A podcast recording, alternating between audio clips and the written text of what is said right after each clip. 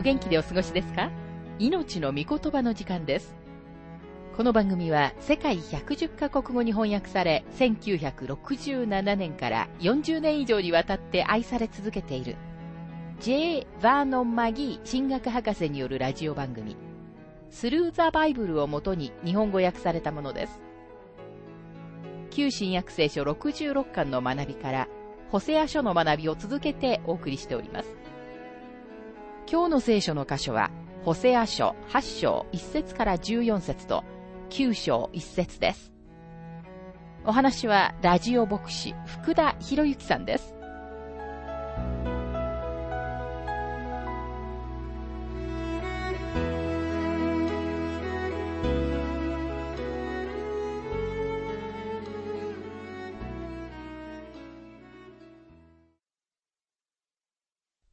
さて、ホセア書8章の学びに入りますが、すべての預言者は地域的なメッセージをしただけでなく、将来のための今日の私たちをも超えたメッセージをしています。でも彼らのメッセージには、現代の私たちへの適用があるのです。ホセアとエレミアの予言以上に私たちに当てはまるメッセージは他にありません。どちらの預言者もこの国のまさに没落の時にその国と国民に対して予言をしましたが、彼らのメッセージは今日の私たちと国々にも重要な警告を与えています。イスラエルが神様に背いたとき、彼らは自分たちを解放してくれるようにと、自分たちの王と富に頼りました。ホセア書8章の1節から4節角笛を口に当てよう。わしのように敵は主の宮を襲う。彼らが私の契約を破り、私の教えに背いたからだ。彼らは私に向かって、私の神よ、私たちイスラエルはあなたを知っていると叫ぶが、イスラエルは善を拒んだ。敵は彼らに追い迫っている。彼らは王を立てた。だが私によってではない。彼らは市長を立てた。だが私は知らなかった。彼らは銀と金で自分たちのために偶像を作った。彼らが立たれるために。彼らが私の契約を破り、私の教えに背いたからだと、神様はなぜ彼らを補修に送られるかを説明しておられます。以前に神様は彼らの罪を詳しく説明され、彼らが神様の戒めを破ったことを示されましたが、彼らの罪は同時に神様が彼らと結ばれた契約を破るという結果にもなりました。神様は彼らに当てはまる契約をアブラハムと結ばれました。そして神様は彼らに当てはまる契約をモーセとも結ばれました。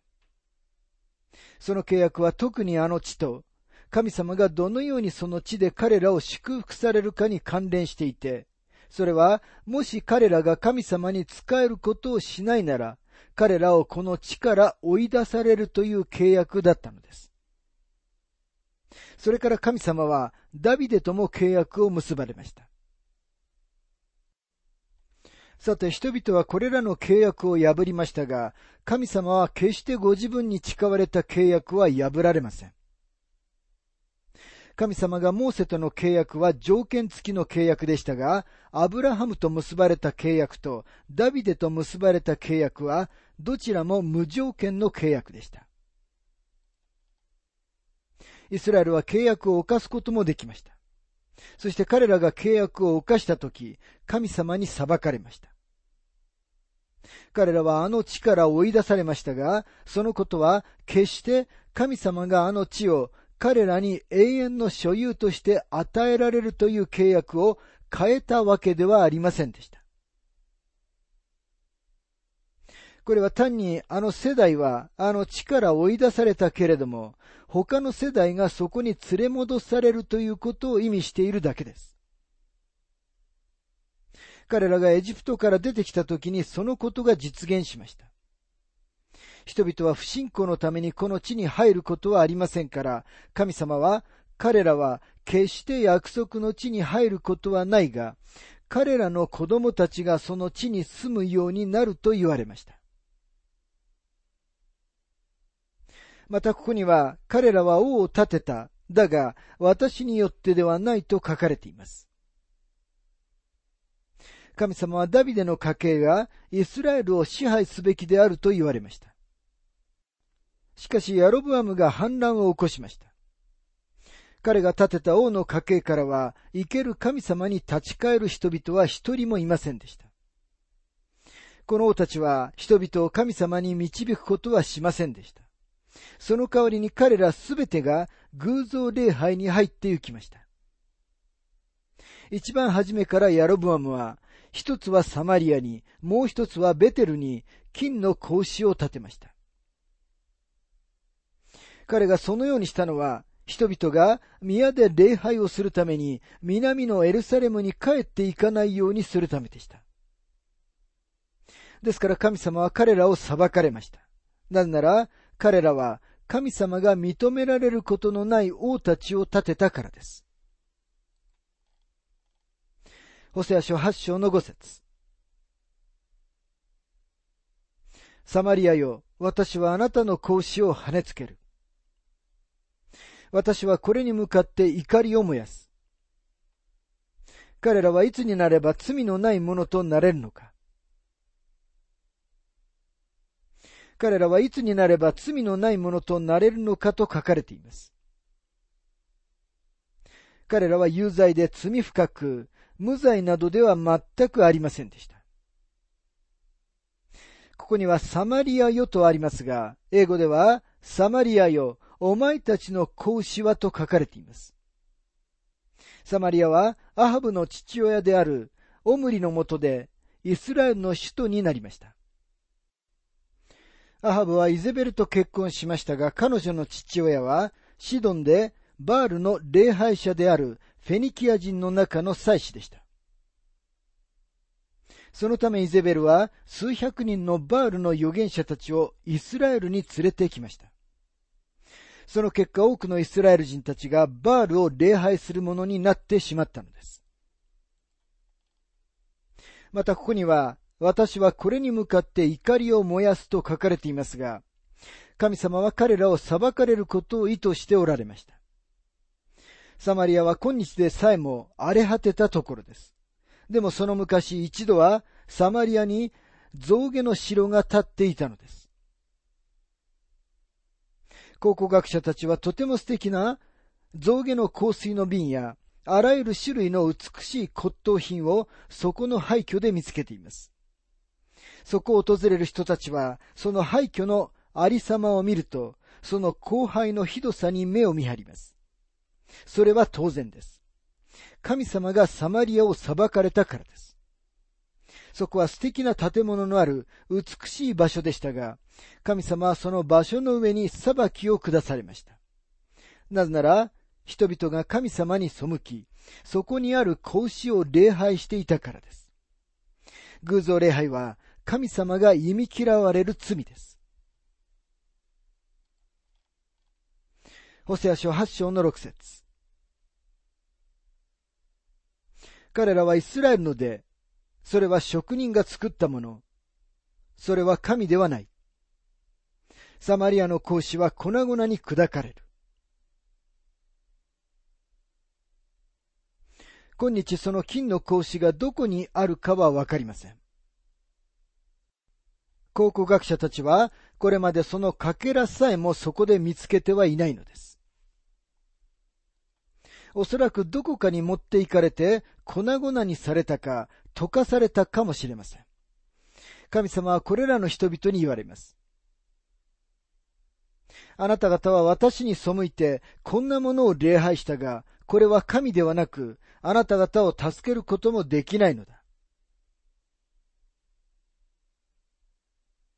ホセア書8章の7節彼らは風を巻いて、つむじ風を刈り取る。麦には穂が出ない。麦粉も作れない。たとえできても、他国人がこれを食い尽くす。この説は飢饉と、また敵たちがこの地に入ってくるという両方の裁きについて語っています。ホセア書8章の8節イスラエルは飲み込まれた。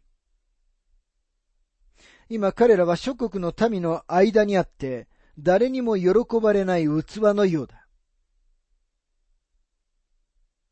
イスラエルは飲み込まれたと書かれていますが、今日この十部族はどこにいるかご存知でしょうか？多くの人々がアメリカ合衆国はエフライム部族だなどという考えを持っていますが、それ以上にバカバカしいことを思いつくことはできません。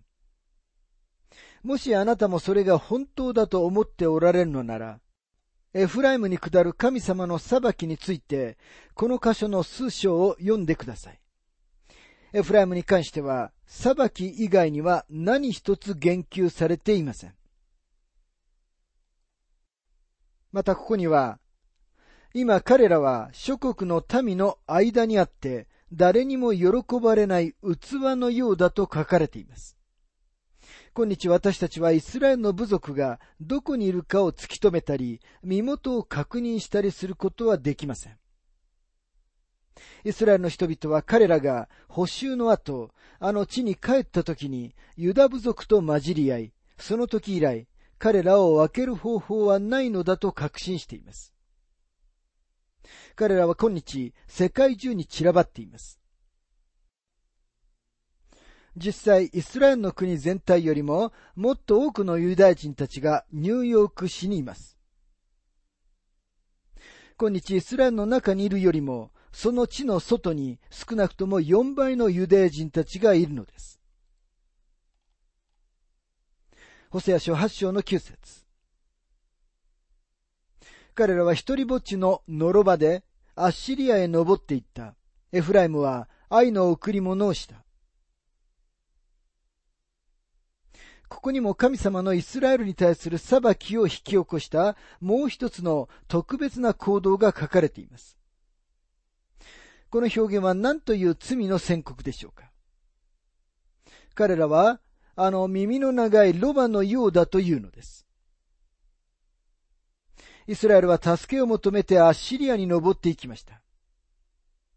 そしてアッシリアを買収しようとしたのです。エフライムは愛の贈り物をしたのです。ところが彼らはアッシリアを買収できないことに気づきました。その代わりに神様は彼らを裁くために、まさに彼らが頼ろうとしたそのアッシリアを使われます。ホセア書8章の10節から11節彼らが諸国の民の間で物を送っても、今、私は彼らを寄せ集める。しばらくすれば彼らは王や首長たちの重荷を負わなくなるであろう。エフライムは罪のために多くの祭壇を作ったが、これがかえって罪を犯すための祭壇となった。祭壇は礼拝のための場所であり、神様がイスラエルに祭壇をお与えになりました。ヘブル人への手紙の中には、教会が天に祭壇を持っていることが書かれています。今日神様の御座は私たちにとって恵みの御座であり、主イエスは祭壇のところにおられる私たちの偉大な大祭司なる方であって、私たちのために取りなしをしてくださっています。でもここでは、神様は、エフライムは罪のために多くの祭壇を作ったが、これがかえって罪を犯すための祭壇となったと言われます。イスラエルは宗教に頼り、偶像礼拝に頼りました。そのことは彼らの助けにはならず、ただ彼らの上に裁きをもたらしただけでした。宗教はこの世界がこれまで経験してきたうちで、最も身を滅ぼさせるものです。宗教が世界を滅ぼしたのです。インドでは牛は聖なるものです。そこでは数えきれないほどの人たちが上で死んでいるのに、それでも彼らは牛を食料に使おうとしません。歴史を通して宗教は私たちを助けないどころか人類の種族を害し滅ぼしてきたのです。しかし誠の救い主であり、神の御子主イエスだけが私たちを罪から完全に解放することがおできになります。ホセア書8章の12節私が彼のために多くの教えを書いても、彼らはこれを他国人のもののように見なす。彼らはこれを他国人のもののように見なすと書かれています。つまり人々は神様の教えを何も知らなかったのです。神様はここで次のように言っておられるのです。私は彼らに文字に書いた御言葉を与えた。それでも彼らはこれを他国人のもののように見なす。彼らは御言葉を知らないのだ。これはイスラエルに対する非難であり、また、今日私たちへの非難でもあります。教会の一番重要な働きは、神様の御言葉を述べ伝えることです。牧師は事務員であるべきではないと思います。牧師は人々の間に入って社会的な名士になるために召されたのではないのです。大切なことは、彼が講談に立つときに神様の御言葉を述べ伝えているかどうかということなのです。もし述べ伝えているのなら、あなたはその牧師を支持しなければなりません。ホセア書8章の13節彼らが私に生贄を捧げ、肉を食べても、主はこれを喜ばない。今主は彼らの不義を覚え、その罪を罰せられる。彼らはエジプトに帰るであろう。彼らは儀式を行い、言葉は知っているが、それだけのことです。主は彼らの不信仰を知っておられ、彼らを受け入れることはありません。ファンダメンタル主義の語彙を学んだ数人の人たちのうちのある人は、いつ主を賛美しますとか、主の祝福がありますようにとかいうことを知っています。これらは素晴らしい表現ではありますが、一部の人たちの口には無意味なのです。主はこれを喜ばないのです。今主は彼らの不義を覚え、その罪を罰せられる。彼らはエジプトに帰るであろうと書かれています。バビロンがアッシリアを滅ぼしたとき、十部族の中から多くの人々がユダからバビロニアに補修に連れて行かれた人たちに加わり、一緒にかの地に帰ったことは明らかです。同時にエレミア書からバビロニア補修の時に多くの人々がエジプトに行ったことも分かっています。ホセアがここで言っているのはそのことだと思います。ホセア書8章の14節イスラエルは自分の作り主を忘れて多くの神殿を建て、ユダは城壁のある町々を増し加えた。しかし私はその町々に火を放ち、その宮殿を焼き尽くす。イスラエルは自分の作り主を忘れて多くの神殿を建てと書かれています。彼らはエルサレムにある神殿の代用品を建てようとしました。神様はエルサレムの神殿の中でのみ、神様に対する生贄が捧げられなければならないと言われたのです。ユダは城壁のある町々を増し加えたと書かれています。ユダもまた罪を犯しました。神様は彼らを後で裁かれます。しかしまず最初に起こることは、イスラエルにあるこれらの神殿が打ち壊されることです。興味深いことは、この地の他のどの部分よりも、イスラエルの北の部分がもっと荒廃しているということです。ほとんど雨が降らない。ずっと南の方のネゲブでは、そのように荒廃していることもわかります。しかし北の方の部分、特に世界中で最も豊かな谷の一つであるエスドラエロンの谷では、誰も予期していないような荒廃がありました。そして今日でさえも、その地に下された神様の裁きの証拠を目にすることができるのです。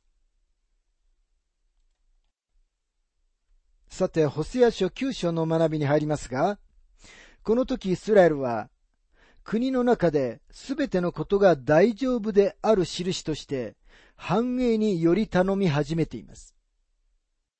言い換えれば彼らは自分たちの貨幣の価値を上げ、土地の生産を増加しようとしていたのです。でも神様は、彼らは堅くなな目牛以外の何者でもないと言われました。神様は彼らを繁栄をもって祝福されましたが、それが自分たちの霊的な状態の現実に対して彼らを盲目にさせました。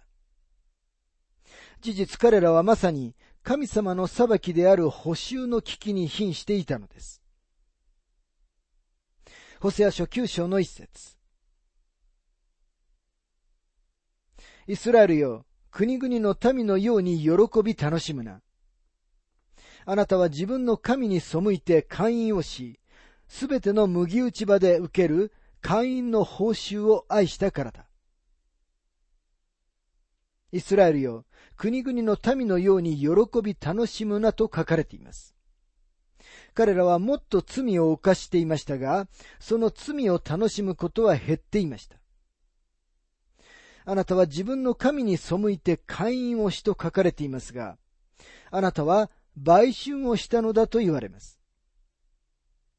すべての麦打ち場で受ける会員の報酬を愛したからだとは、言い換えれば、イスラエルは彼らの生産を上げようと努力していたが、その代わりに、その生産が彼らの上に裁きとなったということです。株式市場は上がり、豊かさがもたらされています。スーパーマーケットの棚は食料できしんでいます。アルコール飲料はたっぷりあり、ワインも豊富です。それらすべてがイスラエルを欺きました。神様は私たちを繁栄をもっても裁かれます。神様は言われました。私はあなたのためにすべてのものを用意した。それなのにあなた方は自分の才能と能力のおかげだと言っている。あなた方は高慢な民であり、私に頼らず、私のおかげであることを全く認めない。それがイスラエルの姿でした。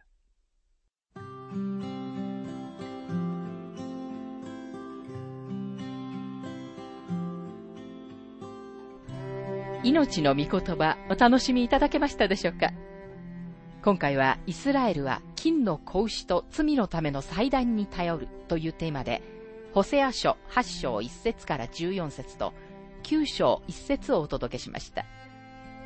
お話はラジオ牧師福田博之さんでした。なお、番組ではあなたからのご意見、ご感想、また聖書に関するご質問をお待ちしております。お便りの宛先は、郵便番号592-8345大阪府堺市浜寺昭和町4-462浜寺聖書協会命の御言葉の係メールアドレスは全部小文字で ttb.hbc.gmail.com または浜寺アット浜寺バイブル .jp hamadera.bible.jp です。どうぞお気軽にお便りをお寄せください。